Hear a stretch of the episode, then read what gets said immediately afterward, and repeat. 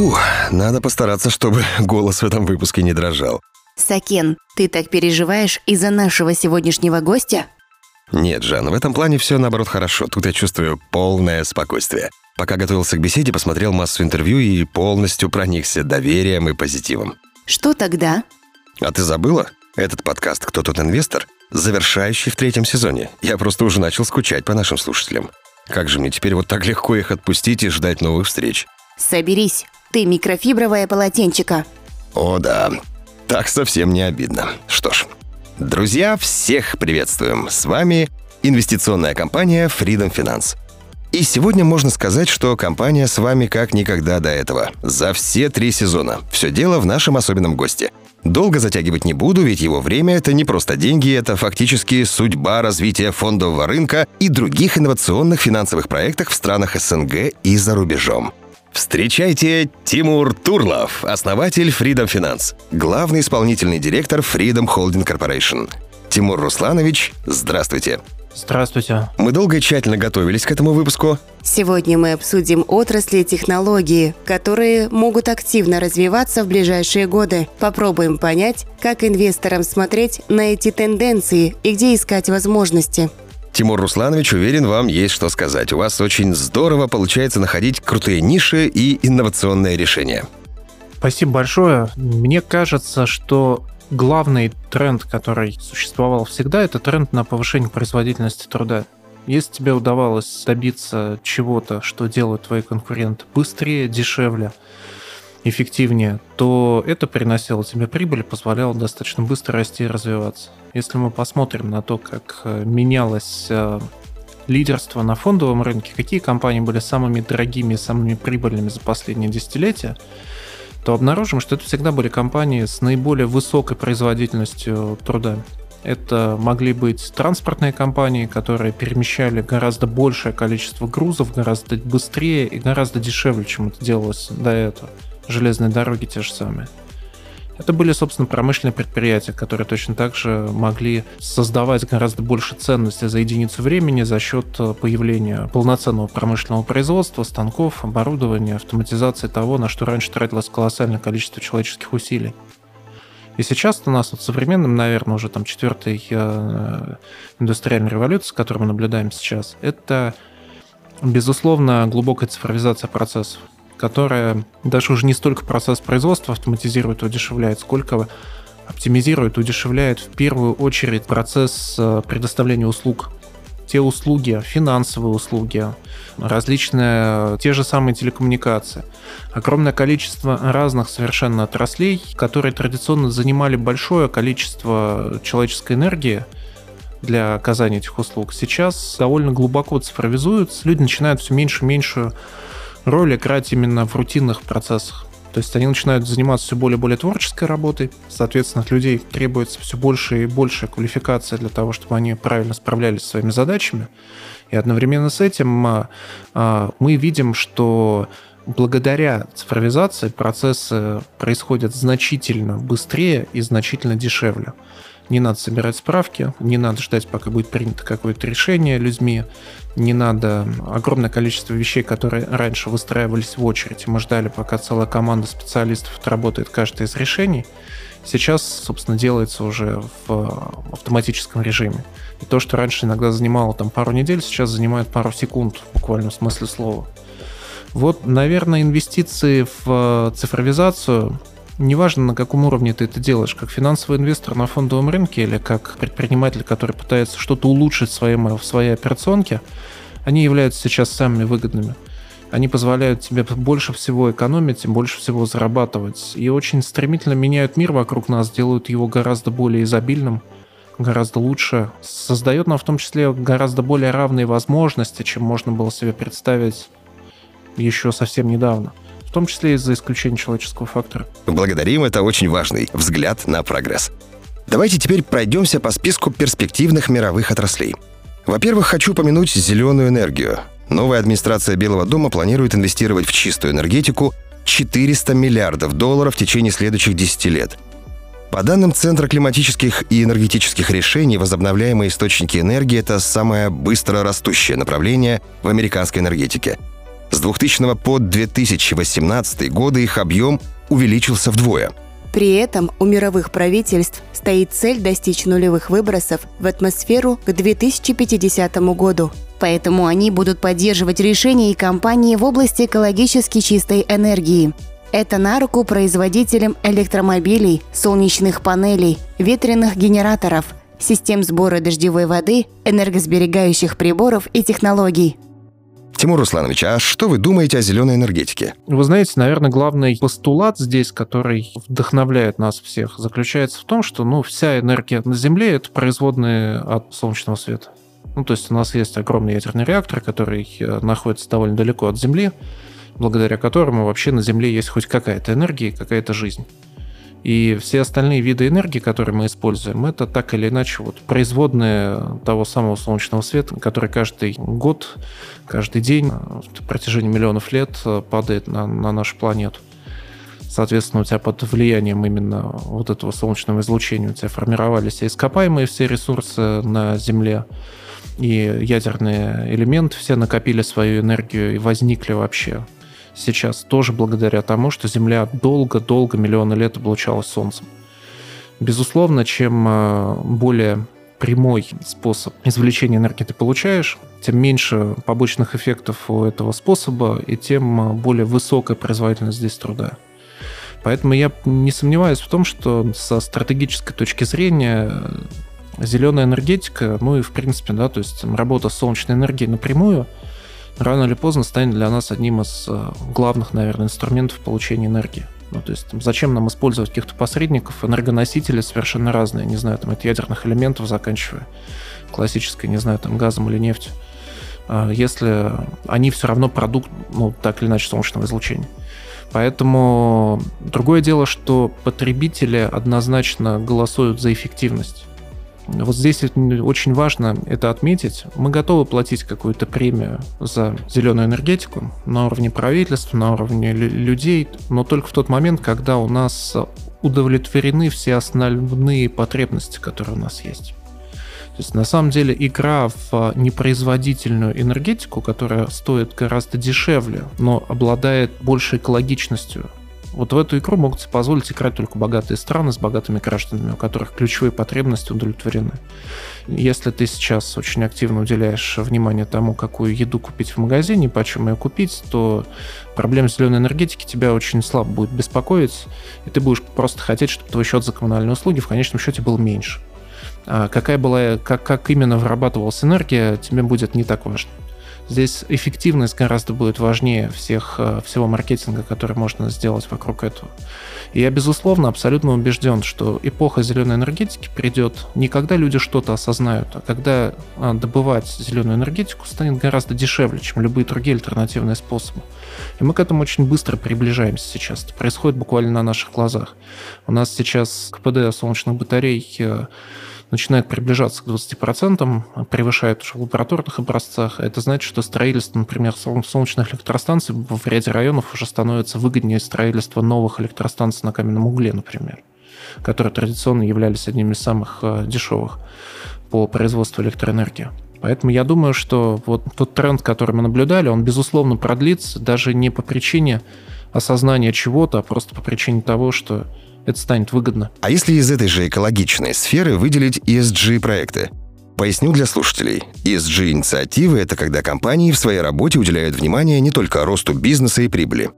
В современном мире компании также стараются заботиться об экологии и делать полезные общественные проекты. А еще совершенствуют стандарты управления внутри, чтобы сотрудникам на разных уровнях было комфортно работать. Это и есть ESG. И покупатели сегодня начинают отдавать предпочтение брендам, которые подходят к этим вопросам ответственно. Тимур Русланович, насколько знаю, компания Freedom Finance уже поддержала инициативы ESG в Казахстане. Вы вроде помогали Евразийскому банку развития привлечь капитал за счет выпуска зеленых облигаций. У нас действительно есть такой опыт. ESG-инициативы, они становятся востребованными не только за рубежом, они становятся востребованными и у нас. Мы, может быть, платим за них не такую большую премию, но, тем не менее, когда мы делали с Евразийским банком развития облигационную программу на казахстанской фондовой бирже на 20 миллиардов э, тенге, этот выпуск очень хорошо разошелся. А, банк направил как раз на развитие подобных инициатив и на финансирование подобных проектов. И мы видим, что если цена предложена хорошая, то инвесторы чуть-чуть более охотно, безусловно, покупают такие облигации. И получается, что банк действительно даже в условиях Казахстана небольшую премию, но за этот выпуск получил. Наверное, сейчас в Западной Европе конкуренция за там, подобного рода финансовые инструменты приводит к тому, что доходность становится более привлекательными при прочих равных. Мы здесь чуть больше зажаты, но тем не менее могу сказать, что это было успешно. Если ты при прочих равных делаешь ESG, то это точно поставит тебя на первое место. Другое дело, что вряд ли сейчас объективно получится, не знаю, там, получить деньги на 1% дешевле. Понятно? Супер. Идем дальше. Пандемия 2020-2021 годов взбудоражила весь мир и подчеркнула важность развития сферы здравоохранения и фармацевтики. А ведь коронавирус — это только один случай. Неизвестно, когда человечество столкнется с новыми вызовами. При этом население в развитых странах стареет, а его численность продолжает расти. Все это будет десятилетиями увеличивать спрос на медицинские услуги. По данным Бюро статистики труда США, Занятость в сфере здравоохранения может вырасти на 15% с 2019 по 2029 годы и добавить почти 2,5 миллиона рабочих мест в экономику.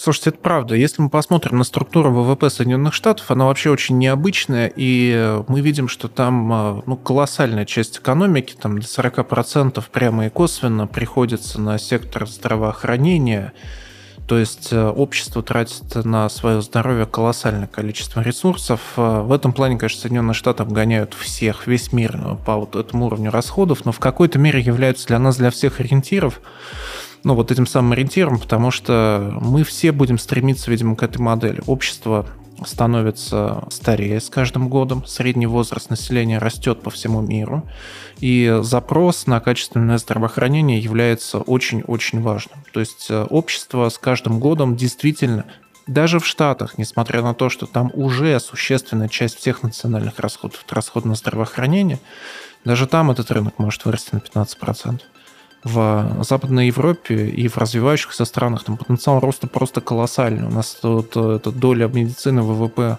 ну, там, в 10 раз меньше почти, чем в Соединенных Штатах. Безусловно, экосистема здравоохранения, она очень большая. Она э, затрагивает не только тех, кто является госпиталями, не только тех, кто производит э, какие-то препараты. Это и огромное количество другой цифровизации, которая на самом деле может быть очень большим подспорьем, особенно для развивающихся стран. Знаете, как вот мы еще 30 лет назад разрыв между развитыми странами и развивающимися в инфраструктурной точке зрения, с точки зрения равенства возможностей, он был гораздо больше, чем сейчас, как ни странно. Сейчас телефон среднего казахстанца очень мало отличается от телефона среднего американца. Тот доступ, который мы получили к знаниям, к сервисам, к приложениям, возможностям, он очень сильно выравнивает, ну вот снижает неравенство в целом и открывает много возможностей для самореализации. В том числе для того, чтобы мы теперь нам был доступен глобальный рынок труда, в том числе для того, чтобы нам были доступны самые лучшие продукты и услуги, которые создаются там, кем-либо, где-либо во всем мире. И э, здесь можно таким очень большим скачком, на самом деле, нарастить свое качество жизни. Зачастую в медицинском стартапе Церебрак, в, в который мы инвестировали, в который я инвестировал, там была очень э, правильная идея именно с точки зрения... Она ну, наверное, такая полноценная SG-инвестиция, потому что там социальный импакт очень большой, социальное влияние очень большое этой истории. Ребята помогают анализировать э, снимки, полученные на МРТ и компьютерной томографии, для того, чтобы как можно на более ранних стадиях спрогнозировать инсульт и помочь врачу принять правильное решение, обратив его внимание на ключевые признаки инсульта на ранних стадиях. И это очень большое подспорье, потому что у нас квалифицированных там нейрохирургов и квалифицированных врачей-радиологов, которые действительно это умеют делать хорошо, их очень мало. И у нас сейчас главная проблема Казахстана, она не в том, что у нас мало медицинского оборудования, она скорее в том, что у нас недостаточно высококвалифицированных специалистов. И зачастую какие-то ну, специалисты из э, специалисты больше квалификации, они действительно там более, более быстро, более качественно принимают решения. Когда мы сейчас э, даем нашим врачам, когда Церебр дает врачам это решение, они, по сути говоря, даже не обладая каким-то масштабными знаниями по тому или иному вопросу, их как качество диагностики радикально повышается. Ну, то есть им не обязательно быть суперпрофессионалом для того, чтобы обратить внимание на то, что у человека, кажется, начинается инсульт, надо срочно действовать. Программа не принимает за него решение, но она обратит его внимание на ключевые признаки, если они на этом снимке присутствуют. И мы видим сейчас, что в подавляющем большинстве случаев даже квалифицированные специалисты этого не замечают. У них замыливается взгляд, кому-то не хватает опыта, кто-то просто устал. Это позволяет ну, спасать огромное количество жизней людей очень недорогим решением, что самое главное. Ну, то есть это компьютерный алгоритм. То есть для его разворачивания там не требуются никакие десятки миллионов долларов, а это позволяет потом в конечном счете тебе спасать там огромное количество жизней и экономить но экономить огромное количество миллиардов тенге, которые у нас в стране выделяется там каждый год, например, на последствия борьбы с инсультом. И вот это очень здорово, когда ты можешь за несколько миллионов долларов создать ценность, на которую там государство тратит несколько десятков миллиардов тенге потом каждый год. Ты можешь просто эти деньги сэкономить, разработав одно приложение, которое такое создает экзоскелет врача, который увеличивает его мускулы, его знания, а, его силу, позволяет ему более качественно и четко принимать решения. То есть вот это тоже то, как цифровизация работает, как она меняет все индустрии абсолютно. Здравоохранение, до образования, банкинга, там чего угодно. Хорошо. Давайте еще поговорим про виртуальную и дополненную реальность. Многие бренды сейчас уходят в метавселенную, продвигают там свою продукцию. Как вы к этому относитесь? Метавселенная — это тоже одна из историй, которая еще не до конца определена. Никто еще до конца пока не понимает, как именно она должна работать э, и как именно она будет выглядеть. Поэтому здесь э, самое главное, э, когда у тебя появляется любая какая ценность, самое главное, что ты, что ты должен получить, вернее не так, а, когда у тебя появляется какая-то новая технология, тебе очень важно понять, какую ценность она создает и какую проблему ты благодаря этому можешь решить. Даже на примере той же самой Церебра, о которой мы до этого ну, только что говорили, мы видим сейчас, что появляются, например, полноценные решения, которые позволяют, например, хирургам во время операции непосредственно консультироваться, общаться и получать э, консультации каких-то квалифицированных специалистов э, вот прямо в процессе операции, используя те технологии, которые уже есть, в том числе и получая какую-то обратную связь э, в каких-то шлемах допол- дополненной реальности.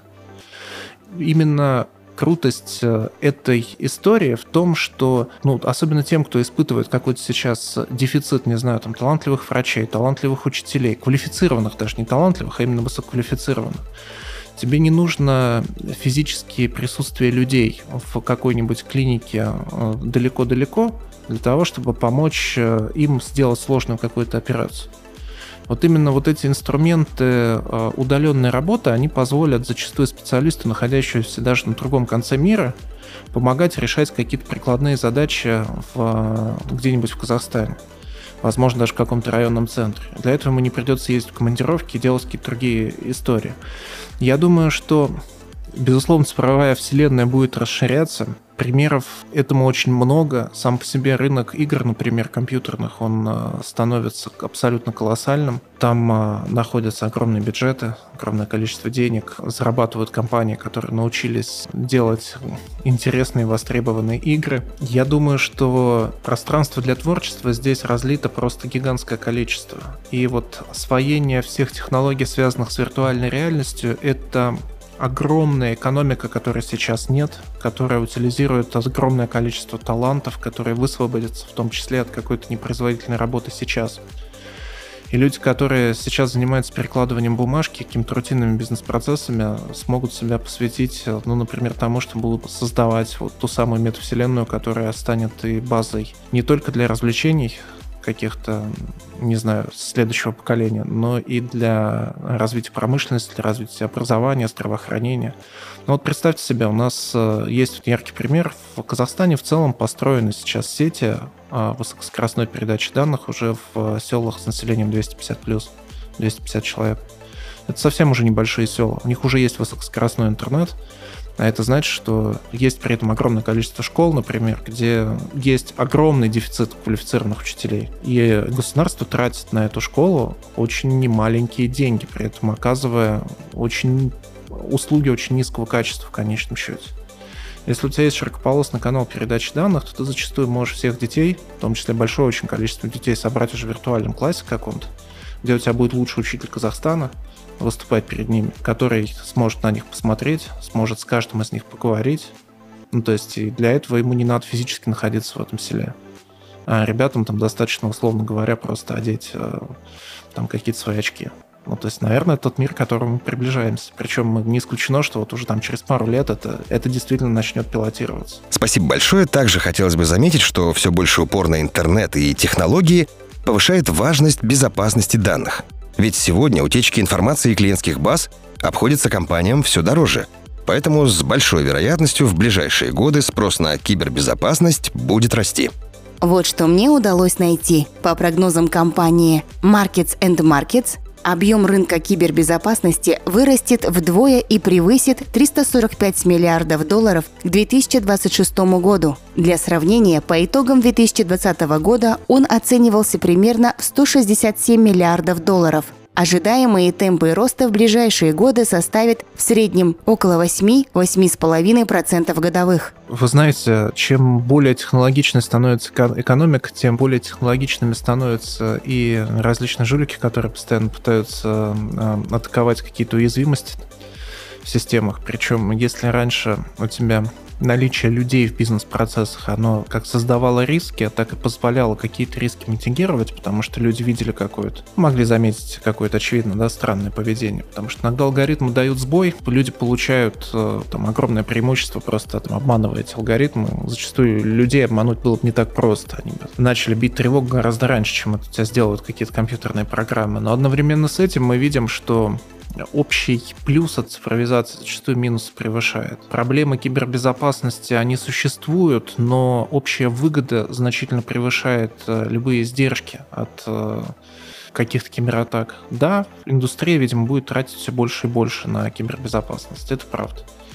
И это, опять же, огромное количество новых рабочих мест, которых у нас не было раньше, высококвалифицированных рабочих мест, людей, которые теперь, по сути говоря, будут бороться с какими-то попытками мошенничеств в сети, попыток украсть данные, попыток э, получить какой-то э, неавторизованный доступ к базам данным. Э, это очень большой и актуальный процесс. И, ну, поймите, вот сейчас базовая, например, ну, считается, что, например, эмиссия одной банковской карты живой банком обходилась, ну, при лучших практиках порядка там 6-7 долларов. Даже если ты их выпускаешь очень много, и у тебя достаточно эффективная сеть для того, чтобы дистрибутировать, ну, считается, что почти невозможно там, потратить меньше 7 долларов на эмиссию одной карточки. Это без маркетинговых расходов, без прямых каких-то операционных расходов.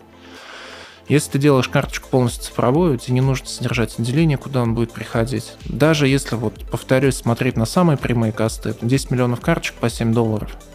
Ну, собственно, 70 миллионов долларов, которые можно сэкономить только на эмиссии самой.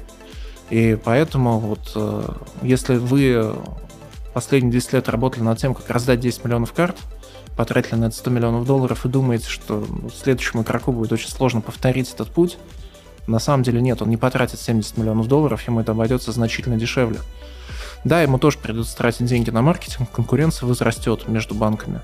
Но, тем не менее, очень большое количество процессов ускорится. У нас то же самое в ипотеке было, например. Мы когда в ипотеке убрали людей из бизнес-процесса, мы сейчас на выдаче каждого кредита, мы, во-первых, человека не заставляем две недели гулять между ценами, оценщиками, банком, а, выносить справки какие-то бесконечные по кругу, из одного места в другое, из третьего в четвертое и отпрашиваться с работы, не знаю, тратить на это там какое-то большое количество времени. Ну и у нас там 6 человек в банке, которые раньше трудились над одним кредитом, они больше этого не делают. Мы посчитали, у нас прямых операционных расходов на выдачу этого кредита около миллиона тенге на кредит получается это там порядка да, там двух с половиной тысяч долларов. А, это прибыль банка от выдачи этого кредита за два года как минимум. Если, если ты сэкономил с выдачи каждого кредита две с половиной тысячи долларов, у нас сейчас ну вот, э, наша цель там в следующем году выдать 10 тысяч кредитов. Ну вот, 10 тысяч умножаем на 2500, получается очень выдающаяся цифра уже там довольно легко это представить. У нас это 20 почти миллиардов тенге, которые можно, ну, то есть по миллиону тенге у тебя на, на 20 тысяч кредит. 20 миллиардов тенге, которые ты сэкономишь э, просто на операционных расходах при выдаче 10 тысяч ипотечных кредитов. Ну, будут какие-то проблемы кибербезопасности, но ты их решишь за 20 миллиардов тенге. И это годовые расходы на конвейер, грубо говоря. Это то, что сейчас банки тратят на выдачу кредитов, не то, что они с них зарабатывают. Спасибо за такой развернутый ответ, и давайте обсудим еще пару моментов. Что вы думаете о развитии транспорта с автопилотом? Вы знаете, безусловно, развитие автономного транспорта и, в принципе, ну, некая трансформация мировой автомобильной индустрии, она происходит у нас на глазах, и ну, мы начинаем очень ярко видеть иллюстрацию того, почему Tesla самый, дорогой авто, самый дорогой автопроизводитель в мире. Ну, потому что он, во-первых, сейчас а, самый крупный производитель электромобилей в мире. Производитель очень прибыльный, который зарабатывает деньги с квартала в квартал, зарабатывает миллиарды долларов чистой прибыли для своих акционеров. И более того, он этих, он огромное количество своих конкурентов обогнал и обогнал достаточно значительно. То есть э, а у него есть инфраструктура для того, чтобы производить батареи, для того, чтобы производить сами автомобили.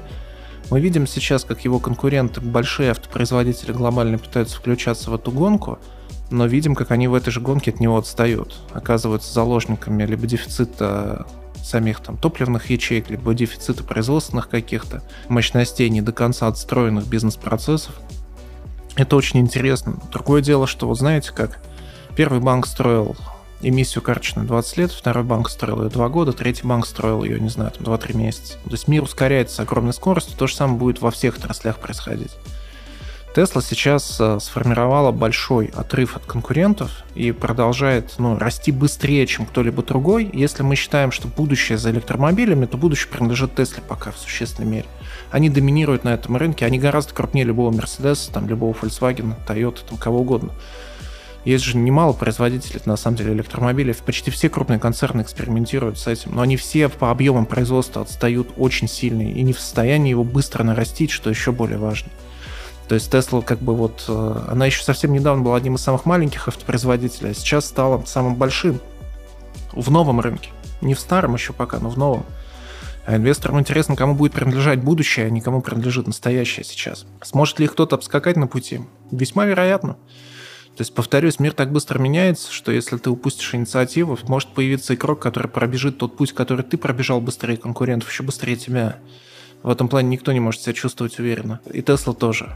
Они, например, сейчас обладают огромным количеством данных, которые они обрабатывают на своих автомобилях, которыми они могут передавать свою штаб-квартиру. Там в каждой машине стоит сим-карта для 4G, через которую можно передавать данные. Они все обладают радарами, лидарами, накапливают огромное количество данных о передвижении автомобилей. Наверное, никто больше из автопроизводителей столько данных не собирал. Но там и Google, Apple, Nvidia, они все запускали огромное количество пилотов э, самоуправляемыми автомобилями. Но абсолютно никто из них не обладает таким гигантским количеством данных, которых обладает Tesla, у которой сотни тысяч автомобилей сейчас ездят по миру, и в реальных кейсах это, эти данные собирают и обрабатывают. Но в этом плане они, конечно, очень крутые, и тоже кажется, что имеют достаточно большое преимущество перед конкурентами. А у вас же у самого Тесла, вы пробовали ее автопилот? Получилось на работу доехать без рук на руле? Не-не, я пробовал. Более того, там он э, очень э, он очень удобен, когда ты находишься либо в трафике каком-то плотном, типа пробок тех же самых, либо когда по трассе едешь. Ну, то есть, можно ли сказать о том, что текущая версия автопилот Tesla позволяет тебе сесть в машину и доехать до работы? Нет, не позволяет пока. Ну, то есть, они тоже еще к этому не готовы. У них сам такой продвинутый, наверное, круиз-контроль, который тебе позволяет объективно реагировать на ситуацию, там останавливаться, когда поток останавливается, трогаться, когда поток трогается, там держаться в полосе, а, ну, то есть там защищать тебя от каких-то ошибок ключевых, прогнозировать, э, не знаю, там, какие-то проблемы на дороге, зачастую там тормозить еще до того, как начал тормозить машину перед тобой. Ну, то есть решать какие-то проблемы безопасности, конечно, какого-то полноценного само самоуправления там пока еще нету. Но, по крайней мере, моей, моей машине оно еще точно не коснулось. А что насчет космического туризма? Такой ажиотаж был в 2021 году. Развернулась настоящая битва титанов. Сразу включились Джефф Безос, Ричард Брэнсон, Илон Маск. Это правда настолько выгодная сфера? Вы знаете, сложно сказать о том, что сам по себе космический туризм, он станет какой-то мультимиллиардной индустрией, на которой можно будет заработать огромное количество денег. Тут есть большая дискуссия на эту тему. Я лично не до конца уверен, что... То есть это развлечение пока еще для очень избранных, развлечение крайне дорогостоящее, не только с точки зрения цены на билет, но и с точки зрения, собственно, обеспечения самого полета. Ну, я вот как-то не уверен, что у нас вот сами по себе развлечения на вроде э, хотите посмотреть на Землю с орбиты, точно вряд ли сделают публичную компанию мультимиллиардной в чистом виде. Я больше верю в какую-то утилитарность, ну, то же самое, что Маск делает, то есть там для чего ему ракеты нужны? Ну, там, в первую очередь для того, чтобы он мог свои спутники запускать, например, спутники связи. То есть это тоже одна из задач, которая родилась в процессе. Ну, то есть они, пытаясь решить проблему запуска спутников, поняли, что у них нет ракет. Ну, то есть, что надо сделать ракету. Но если у тебя есть ракета, там дальше можно, там дальше рождается еще несколько идей, как ее можно тогда применять. То есть ты начинаешь открывать потихоньку, приоткрывать дверцу, и там целый мир. И ты можешь там дальше идти в разных совершенно направлениях, пытаться как-то улучшать и адаптировать э, эту историю. Поэтому э, я думаю, что здесь мы скоро узнаем о транспортном потенциале. Ну, то есть там получим ли мы какие-то трансконтинентальные перелеты быстрее, Маск тоже были мысли на эту тему, и очевидно у нас, э, если мы получим какие-то эффективные ракетоносители, которые смогут выходить в стратосферу для того, чтобы люди могли путешествовать из Соединенных Штатов куда-нибудь э, в Шанхай э, за там пару-тройку часов, звучит круто, но давайте вспомним о том, что пока наша авиация последние лет 30 уже как минимум летают все медленнее и медленнее. Ну, то есть это просто тоже чистая правда. Мы отказались от сверхзвуковых самолетов, они не выдержали коммерческой эксплуатации. Не потому, что они были какие-то особо опасные, они просто были невыгодные. Главная история была в том, что потребитель не был готов платить за скорость. Не был готов платить э, премию за скорость в первую очередь, только во вторую очередь там шли за этим все остальные проблемы индустрии, шумности э, и, и прочие вещи. Он же в Алмату из Москвы летал сверхзвуковой самолет, и можно было не 4,5 часа лететь, а 2. Но проблема в том, что сейчас, видимо, вот последние 30 лет у нас не было бы клиентов, которые готовы были платить цену за билет, э, которая бы оправдывала стоимость этого перелета, потому что это было бы сильно дороже, чем лететь 4,5 часа. И а, если мы заметим, то раньше пассажирская авиация летала быстрее, потом она начала летать медленнее, потому что это позволяет экономить там 25-30% топлива, а значит цены на билеты будут на 25% дешевле. То есть готовы ли люди лететь на час дольше, если при этом билет будет стоить на 20% меньше? Они, более того, они только так и готовы. То есть практика показывает, что они однозначно голосуют за финансовую эффективность, а скорость не имеет такого уж принципиального значения. Более того, когда мы... У всего, видимо, есть предел, у людей, которые очень много путешествуют, они это очень хорошо ощущают, каким бы комфортным не был перелет, но те перегрузки, которые ты испытываешь э, при полетах на таких скоростях, э, при разгоне, торможении, изменении давления, при на подъеме воздуха, это тоже, в общем, определенная нагрузка на человека, и мы, конечно, уже придумали, как можно там за 9, не знаю, там за 9-11 часов долететь до Соединенных Штатов, э, но еще пока не придумали, как прийти в себя после этого перелета. В общем, я, я думаю, что здесь тоже еще надо будет на ряд вопросов ответить, прежде чем мы однозначно поймем, что это выгодно. Отлично. Думаю, по отраслям и перспективным направлениям мы сказали достаточно. Остался один важный вопрос – Тимур Русланович, как вы в целом оцениваете сейчас рынок и чего ждете? С одной стороны, индекс S&P 500 по-прежнему на исторических максимумах и прибавил за 2021 год около 27%. С другой стороны, инфляция разогналась, коронавирус до сих пор проявляется, а Федрезерв собрался ужесточать денежно-кредитную политику. Не приведет ли это все к еще более серьезной коррекции? Вы знаете, мы очень близки к началу цикла повышения ставки. И вот все, что мы знаем из истории, это то, что рынок зачастую снижался в преддверии повышения ставки и почти всегда рос во время цикла повышения ставки в дальнейшем. Он был почти неизбежно. Федрезерв не повышал ставку, если рынок не, не рос. У нас повышение ставки всегда почти сопровождалось благоприятной конъюнктурой рынков так или иначе. Повышение ставки делают для того, чтобы немножко охладить экономику, если она растет слишком быстро. Но когда твой фондовый рынок падает, э, то очень сложно говорить о том, что у тебя быстро растет экономика. Как правило, почти никогда не происходит. Регуляторы, э, возможно, сейчас именно западные регуляторы наиболее здраво смотрят на проблему инфляции, понимают, насколько временная она была. А инфляция сильно разогналась в конце 2021 года на фоне того, что в 2020 году очень много людей получило чеки на достаточно большие суммы, разовую финансовую помощь от своих правительств. От Казахстана до Соединенных Штатов кто-то получил 42 500, кто-то получил несколько тысяч долларов, но суть в том, что эта помощь была выдана разово. И если посмотреть на развитые страны, то там никакого масштабного роста доходов на постоянном уровне не произошло. Чеки были выписаны, чеки больше не выписываются. Уже давно не выписываются на самом деле. Точно так же во время коронавируса и локдаунов у нас произошли срывы цепочек поставок. Очень большая проблема возникла с резко выросшим спросом, когда пандемия начала идти чуть-чуть на спад. Одновременно с этим с дефицитом предложения. Сейчас мы наблюдаем ровно обратное. У нас спрос сократился, потому что новой финпомощи больше нет. А предложение начинает нарастать, постепенно цепочки поставок восстанавливаются. Регуляторы говорят, что цены упадут, скорее всего, хотите вы того или нет, но их темпы роста сократятся на фоне всего того, что произошло, потому что новых денег не появляется, а товар более-менее, производство как раз оно нарастает постепенно.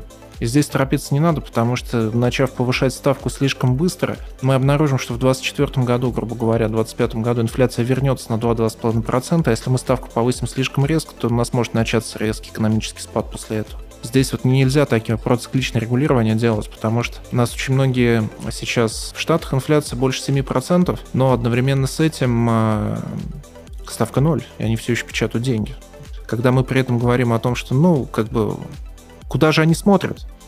Вы знаете, они достаточно умные люди, достаточно умные, квалифицированные люди. Они, возможно, не так уж сильно ошибаются в том, что ничего не делают сейчас. Иногда слишком резко поднять ставку в обмен на фактор, который уже перестал действовать. Ну, то есть мы же догоняем проблему там конца 2020 года резкого выплеска денег в экономике. Вот мы сейчас, в 2022 году, там радикально ужесточаем монетарную политику, чтобы сбить инфляцию, спровоцированную в 2020. Сейчас э, инфляция начнет замедляться сама по себе, и мы к этому добавим спад, резкий инвестиционный спад какой-то, спад экономической активности, выяснится, что у нас инфляция стала отрицательной, потому что мы в период, когда уже надо начинать ставку постепенно понижать, мы ее начинаем резко повышать. Ну, то есть мы отстаем. Вот надо смотреть в будущее чуть-чуть дальше. Надо смотреть не на текущие показатели инфляции, которые мы видим, а на то, что у нас ключевые экономисты прогнозируют через пару лет. Ключевые экономисты говорят о том, что мы через пару лет так или иначе все равно вернемся на уровень инфляции там 2,5-3% в развитых странах. И на инфляция в Казахстане точно так же снизится не имеет смысла сейчас душить экономический рост, пытаться ростом ставки по национальной валюте сбить американскую инфляцию, все равно не получится. Нам гораздо важнее сейчас там, поддержать какую-то свою экономику нейтральной денежно-кредитной политикой. То есть там не в попытке, у нас цены растут не потому, что тенге много. Цены растут потому, что все подорожало на внешних рынках. Вот это ключевая проблема. Я думаю, что американцы говорят о том, что они в течение этих пары лет приведут ставку как раз к уровню 2-2,5%, и инфляция тоже туда придет к этому моменту одновременно. Они вот не пытаются сейчас, когда инфляция 7%, сделать ставку 7%, и потом как бы думать, как же спасать свою экономику, когда начнется спад. Их слишком резкий. Они пытаются вот плавно прийти к той точке, где, где мы окажемся в результате вот естественного снижения инфляции для того, чтобы экономика находилась в балансе. В любом случае, инфляция – это очень круто для бизнеса самого. Это плохо для потребителей, но это очень выгодно крупному бизнесу, потому что у тебя растет выручка. Что такое инфляция? У тебя растут цены на товары, которые ты продаешь. Соответственно, у тебя растет выручка. В Америке почти у всех очень длинный и очень дешевый долг. Этот долг, по сути, под влиянием инфляции просто обесценивается сейчас. Крупному бизнесу инфляция очень выгодна, инфляция выгодна фондовому рынку. Во время инфляции фондовый рынок растет, как ни странно. Поэтому я думаю, что знаете, вы никогда не угадаете точку разворота, вы никогда не угадаете ту дату, когда будет э, самая минимальная цена, чтобы купить. Поэтому не надо пытаться найти эту точку. Гораздо важнее ответить себе на вопрос, э, достаточно ли дешево уже, чтобы покупать. В огромном количестве секторов в Штатах сейчас максимально дешево за очень много лет. Многие компании стоят даже дешевле, чем они стоили в пике кризиса там, 2020 года в там, конце марта, особенно IT-компании. И не исключено, что даже если они будут еще дешевле, это уже не важно, вы все равно их покупаете по отличной цене. На длинном горизонте времени э, это все равно принесет хорошую прибыль. Поэтому вся статистика говорит о том, что пора действовать, а разворот может быть очень стремительным. Как рынок мог снижаться по 2-3% в день, он точно так же по 5-7% в день расти умеет. И вы можете как-то в попытке дождаться удачную цену и не спешить покупать, э, закройте глаза, откройте уже все на 15% дороже. Так оно обычно и бывает. Но в тот момент, когда вам страшнее всего покупать, надо покупать. А вот в момент, когда вам покупать уже совсем не страшно, самое время призадуматься и быть осторожным. Что ж, думаю, на сегодня достаточно. Тимур Русланович, не будем вас больше задерживать, интервью и так вышло очень содержательным. Пользуясь случаем, хочу искренне поблагодарить вас за все возможности, которые мы получаем с Freedom Finance. Да, был очень э, рад э, с вами пообщаться. Надеюсь, что это не последний раз. Желаю вам удачных инвестиций и побольше оптимизма. Весна близко. Всего доброго. Ну что ж, друзья, как я не оттягивал этот момент длинной содержательной беседой, но все же пора заканчивать. Компания Freedom Finance и третий сезон подкастов «Кто тут инвестор» прощаются с вами, но я этого так не оставлю. Прямо сейчас пойду, заварю чаек и сяду за темы для новых выпусков.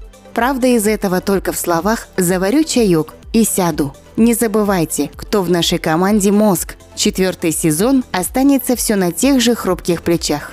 Ну, Жанна, если ты так хочешь, включай свой генератор идей, а я к тебе скоро присоединюсь. Прощаемся на позитиве. Всего хорошего, друзья. Мы постараемся вернуться к вам как можно скорее с новыми интересными темами. С вами были Сакен и Жанна. Пока-пока.